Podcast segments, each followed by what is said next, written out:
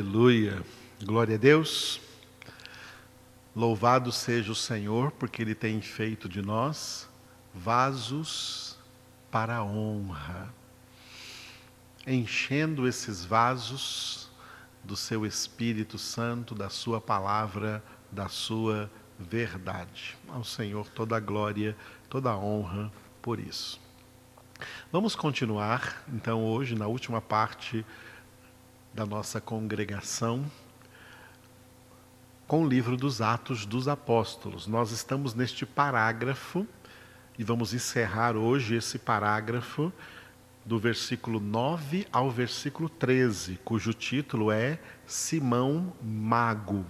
Esse personagem que surgiu aí na cidade de Samaria, onde o diácono Filipe foi pregar o evangelho de Cristo Jesus. Então nós temos passado aí por coisas importantes dentro deste parágrafo que vai do versículo 9 até o versículo 13 aí do capítulo 8 de Atos sobre esse personagem aí, Simão Mago.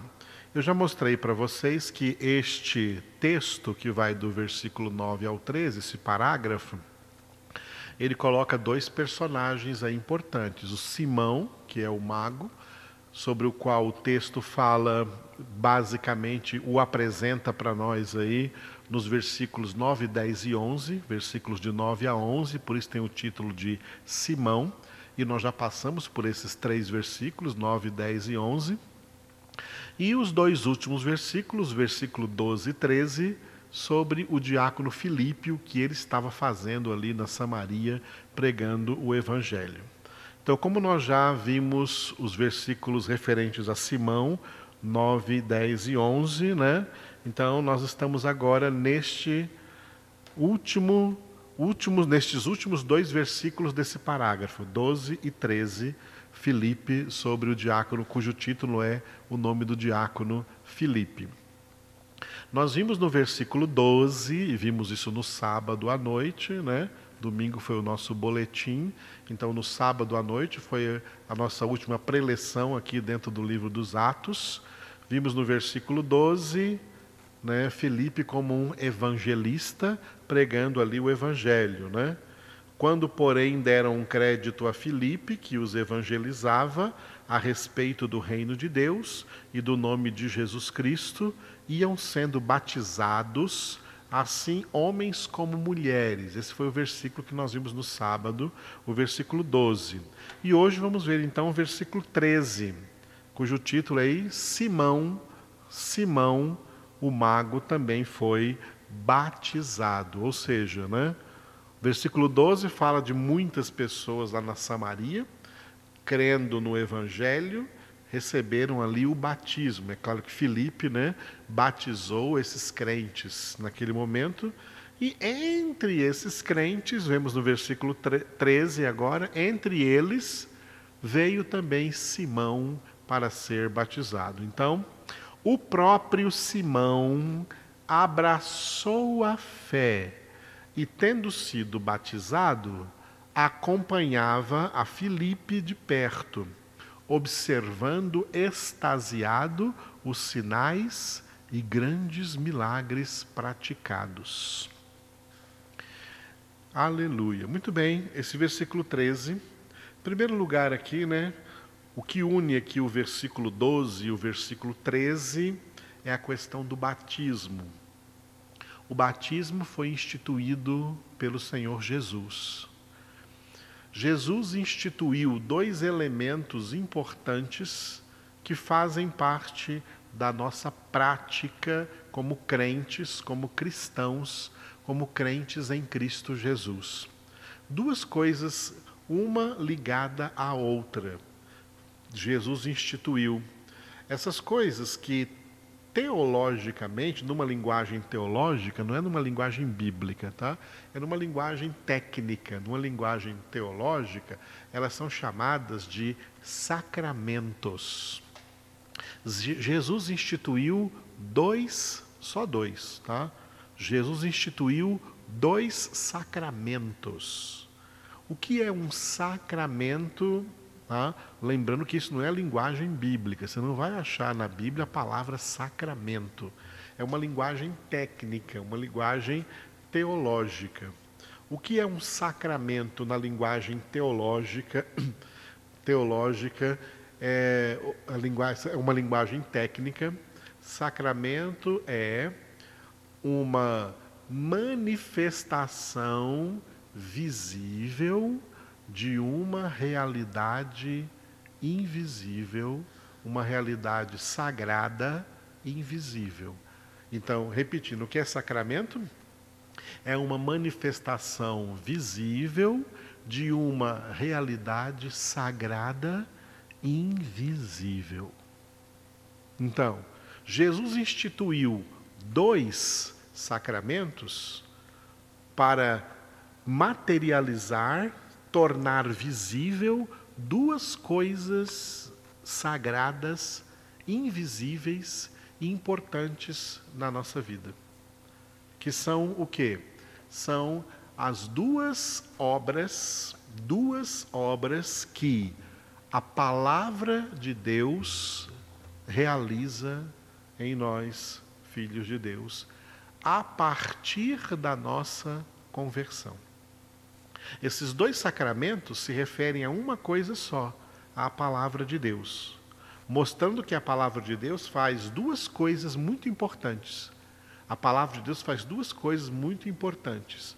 Portanto, a instituição que Jesus faz desses dois sacramentos são duas instituições didáticas para ensino para ensinar as pessoas. São mais do que coisas místicas, é coisa didática, são coisas altamente espirituais, mas didáticas para ensinar para nós, para inculcar na nossa cabeça a necessidade que nós temos de toda a palavra de Deus. Então, duas, esses dois sacramentos didáticos que Jesus instituiu, espirituais e didáticos foram o batismo e a ceia. O batismo e a ceia. A palavra batismo, começando pelo batismo, que é o que trata aqui, muita gente na Samaria foi batizado, Simão também foi batizado. Vamos ver assim, né? Vemos com um pouco de desconfiança esse batismo aqui de Simão, mas é um ensinamento para nós porque é, o batismo é uma manifestação externa, né, visível, de uma realidade interna na pessoa, portanto invisível, que não dá para ver. E é por causa disso que nós temos que reconhecer que nem todo mundo que vai lá ser batizado verdadeiramente está convertido lá dentro. Real, verdadeiramente está limpo, de coração limpo diante de Deus lá dentro. Porque a palavra batismo, ela é uma palavra grega, ela não é uma palavra portuguesa, ela é uma palavra grega. Em grego se pronuncia batismos. Palavra batismo, batismos. E essa palavra batismos, ela não foi traduzida para a língua portuguesa, ela foi adaptada adaptada à língua portuguesa e nessa adaptação ela virou batismo. Então, batismo. Mas ela não foi traduzida. A tradução correta da palavra grega batismos é muito simples. É banho. Algo que fazemos todos os dias com o nosso corpo. Todos os dias tomamos banho, tá? Todos os dias tomamos banho. Não é? O que o meu mais novo netinho gosta de fazer, o Arão, é banhar. Ele gosta de banhar, gosta de tomar banho. Que bom, né? Então, a, o banho é batismo, tá? Batismo é banho. Jesus, então, pegou um elemento muito simples que nós fazemos todos os dias tomar banho e deu a isto um significado didático e espiritual, transformou num sacramento. Quando Jesus disse, você pode conferir na sua Bíblia, Mateus 28, 19 e 20. Mateus 28, 19 e 20. Jesus disse assim: ó, Fazei discípulos, batizando-os em nome do Pai, do Filho e do Espírito Santo, ensinando-os a observar tudo quanto eu vos tenho ordenado, e eis que estou convosco todos os dias até a consumação do século. Foi ali que Jesus instituiu o batismo. O batismo que a gente conhece como batismo nas águas, ou batismo com água. Não importa a quantidade de, água, viu? Então, é, de acordo com as denominações, costumes denominacionais, cada denominação é livre para batizar do jeito que quiser, ou por é, aspersão, ou por efusão, ou por imersão. Tanto faz. Tá? Aspersão é porque tem igreja que batiza só com algumas gotas de água, aspergindo algumas gotas de água. Efusão é porque tem igreja que batiza derramando né, um copo de água, uma taça de água, um recipiente de água na cabeça da pessoa que está sendo batizada. E o que muita gente mais gosta, né, muita gente gosta mais de, batizar, de batismo por, por imersão. Aí entra na água ou no rio, no riacho, numa piscina, não importa, né? Entra ali, ali a pessoa é mergulhada, isso é ela, ela é, é imergida, né? ela é mergulhada, batismo por imersão, afundando a pessoa ali na água e levantando de novo. Olha, não importa a quantidade da água, não importa o tipo do batismo, porque ele é apenas um, uma simbologia visível de uma realidade invisível. Qual é a realidade invisível? É que essa pessoa que está sendo batizada, ela já foi lavada, purificada interiormente pela palavra de Deus. Ela já está limpa pela palavra de Deus, como Jesus disse em João 15, 3. Vós estáis limpos pela palavra que eu vos tenho falado.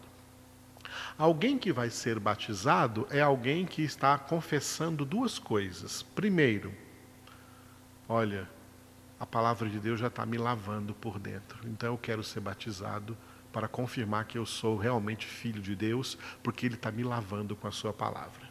Segundo, através do batismo, a pessoa que se batiza, que vai para o batismo, ela está fazendo um compromisso diante de Deus que, assim como ela toma banho todos os dias para lavar o seu corpo, ela vai tomar um banho espiritual todos os dias, meditando, como diz no Salmo número 1, meditando todos os dias na palavra de Deus, porque essa palavra dá um banho na sua alma todos os dias.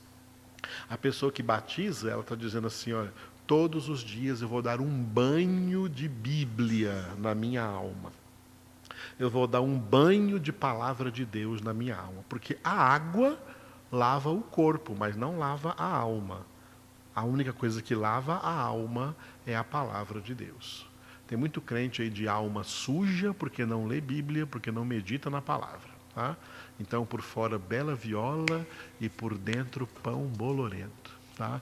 sepulcros caiados. É assim que muita gente se torna religioso, sepulcro caiado, porque vira crente bonitinho por fora, aparência de crente, mas por dentro está sujo.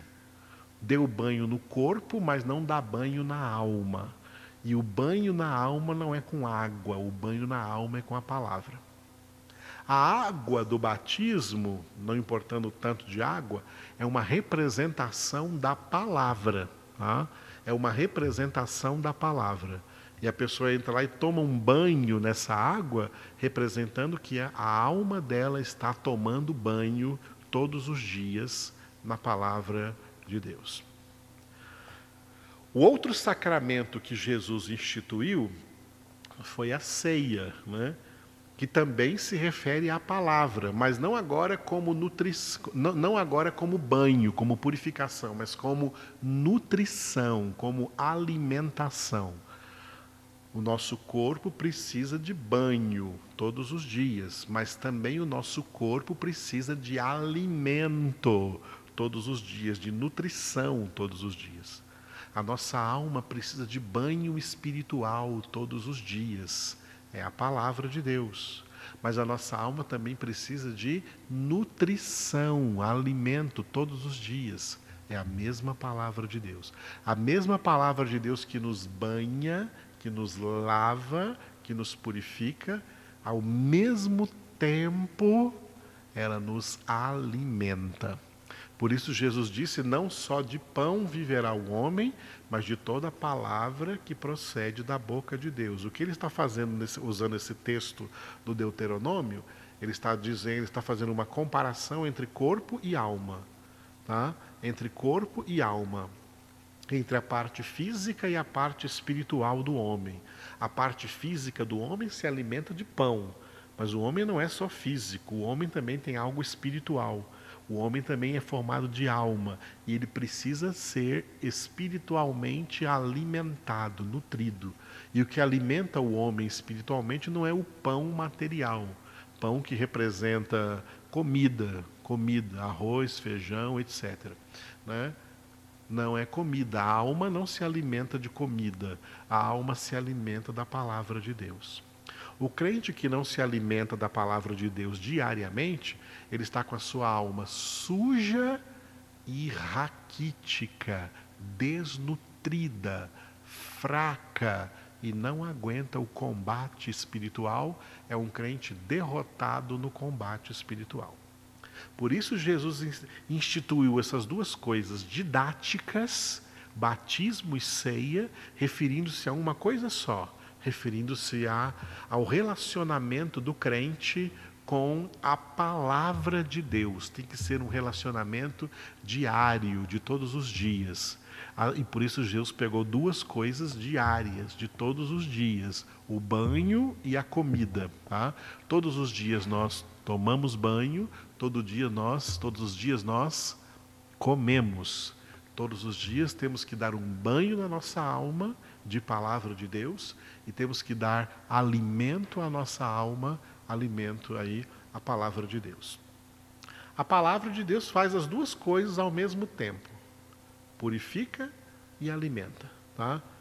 Faz o que foi representado pelo batismo, purifica, e faz o que foi, foi representado na ceia, alimenta. Por falar nisso, domingo é a nossa ceia. Fatinha, prepara aí. Domingo a nossa ceia, estaremos aqui ainda, tá? Ainda no nosso antigo prédio aqui no Jamil Miguel, celebrando daqui ainda online. Você vai participar de casa, prepare aí na sua casa, tá? O, o pão e o suco de uva para você participar conosco aqui dessa ceia no domingo, sete horas da noite. Muito bem. Continuando então, a palavra de Deus representa essas duas coisas, tá? Aliás, foi representada por essas duas coisas instituídas por Jesus, o batismo e a ceia. Alguém poderia perguntar qual é a ordem? A pessoa tem que batizar primeiro para cear depois, ou pode cear antes de batizar? Bom, logicamente não há não há uma ordem, já que as duas coisas representam o que a palavra de Deus faz de uma só vez. A palavra de Deus lava e e alimenta, purifica e nutre, ok? Agora, na, na prática, na prática do nosso dia a dia, né, é importante que a pessoa tome banho primeiro para depois ir para a mesa limpinho, né? Até uma questão de saúde agora nessa época da pandemia, antes de comer, você tem que lavar as mãos, antes de comer você tem que estar limpo, ninguém vem para a mesa sujo. Então, uma ordem lógica seria o batismo primeiro e a ceia depois, né? O batismo primeiro batizar, depois participar da ceia. Isso é uma ordem lógica, mas não é uma ordem lógica espiritual, porque espiritualmente as duas coisas são feitas pela única palavra de Deus. A palavra de Deus já está fazendo as duas coisas de uma só vez, purificando e nutrindo. Não são duas coisas diferentes, né? Como na prática são duas coisas diferentes. Uma coisa é eu estar tomando banho, outra coisa é eu estar comendo. Né? Geralmente eu não como tomando banho, não faz as duas coisas ao mesmo tempo. Mas são representações. Não, não fique é, é, se concentrando nas representações, mas naquilo que elas estão representando o que elas estão representando, o que o batismo e a ceia estão representando é uma coisa só: a palavra de Deus. Essa é a importância que nós temos que dar aí então à palavra de Deus. O batismo é um só. E por isso até Paulo fala em Efésios 4, há um só batismo, né? Um só batismo. O batismo basta uma vez, não precisa ficar se batizando a vida inteira. Você precisa tomar banho todos os dias, mas o batismo, né, a, a prática desse sacramento acontece uma vez só. E geralmente esse sacramento do batismo ele deve acontecer como fruto de uma verdadeira conversão. Assim que a pessoa com, foi convertida. A pessoa convertida, quando a pessoa é verdadeiramente convertida, ela mesma pede para ser batizada, tá? Ela mesma pede para ser batizada, porque ela já entendeu a palavra de Deus que disse, Marcos 16, 15, Ide por todo mundo, pregai o evangelho a toda criatura, quem crer e for batizado será salvo. Então, uma pessoa que verdadeiramente crê no Senhor, ela não fica perdendo tempo esperando, ah, acho que não estou pronto para ser batizado. Não existe esse negócio de não estar pronto para ser batizado. Se foi convertido, se crê no Senhor, se a conversão aconteceu, a pessoa está pronta para ser batizada, tá? Mesmo que ela ainda não esteja santa. Tem gente que pensa que o batismo é só para quem já está totalmente santo. Não, o batismo é ali para o recém-convertido, que uma vez recém-convertido, é agora que ele vai começar o processo vitalício da sua santificação. Porque se o batismo fosse para alguém ser batizado só quando ele estiver totalmente santo, ninguém batizaria nessa terra, ele só ia ser batizado na glória. Na terra ninguém seria batizado. O batismo tem um significado também, um significado de início de começo, um significado de inauguração. As pessoas não falam isso de quando vai inaugurar alguma coisa, que é o batismo. Né? O batismo é, um, é uma inauguração. Batismo também significa isso, começo. É algo que vem no começo e uma vez que está feito, está feito. Pronto. Batizou, está batizado. Ah, agora continua se santificando todos os dias e agora continua se batizando todos os dias, tomando banho todos os dias na palavra na sua casa. Não precisa ser batizado, batizado, repetir o batismo na água todos os dias. Só uma vez, há um só batismo. Agora a ceia é repetida muitas vezes, por isso que Jesus falou assim: todas as vezes que o fizerdes fazei-o em memória de mim. Então Jesus estava falando ali na ceia, ao instituir a ceia, que ela seria repetida várias vezes. Todas as vezes que o fizerdes, comerdes esse pão e beberdes deste cálice, todas as vezes que o fizerdes, fazei-o em memória de mim. Então, o batismo uma vez e a ceia repetidas vezes. Normalmente, já é um costume, as igrejas evangélicas fazerem a ceia uma vez no mês. O que é uma didática muito boa para que a ceia não seja banalizada, mas seja sempre algo que traga assim uma, uma um sentimento de algo novo, algo sempre vivo e sempre novo na nossa mente, que Jesus se entregou por nós para ser nossa comida espiritual, para ser o nosso alimento espiritual. E por isso ele repetiu várias vezes em João capítulo 6: Eu sou o pão vivo descido do céu. Quem come a minha carne e bebe o meu sangue têm a vida eterna, porque minha carne é verdadeira comida, meu sangue é verdadeira bebida. Então, a ceia, que a gente repete pelo menos uma vez por mês, mas ela é só um símbolo de quê? De que todos os dias, como nós alimentamos o corpo todos os dias com comida, com alimento, nós alimentamos a alma todos os dias com a palavra de Deus. Volta para o batismo. Tem igrejas que inventaram aí uma coisa chamada curso de batismo. A Bíblia não fala de curso de batismo. Aqui mesmo na Samaria, no versículo 12, nós lemos que, né, quando a, as pessoas, os samaritanos, deram um crédito a Filipe, que os evangelizava a respeito do reino de Deus e do nome de Jesus Cristo, iam sendo batizadas. Felipe não ficou ali na Samaria 30 dias, dando um curso de 30 dias de batismo. As pessoas que ele estava pregando o evangelho, estavam crendo, já iam sendo batizadas. Em Atos capítulo 2, lá no dia de Pentecostes, aquelas primeiras pessoas que se converteram lá, não entraram, os apóstolos não criaram um curso de batismo para ensinar essas pessoas sobre o batismo, não. Elas, no mesmo dia de Pentecostes, lá que elas creram em Jesus, elas já foram batizadas ali, mais de 3 mil pessoas batizadas. Tá? Nós vamos ver também aqui no capítulo 8 a história de Filipe evangelizando o eunuco da rainha Candace da Etiópia.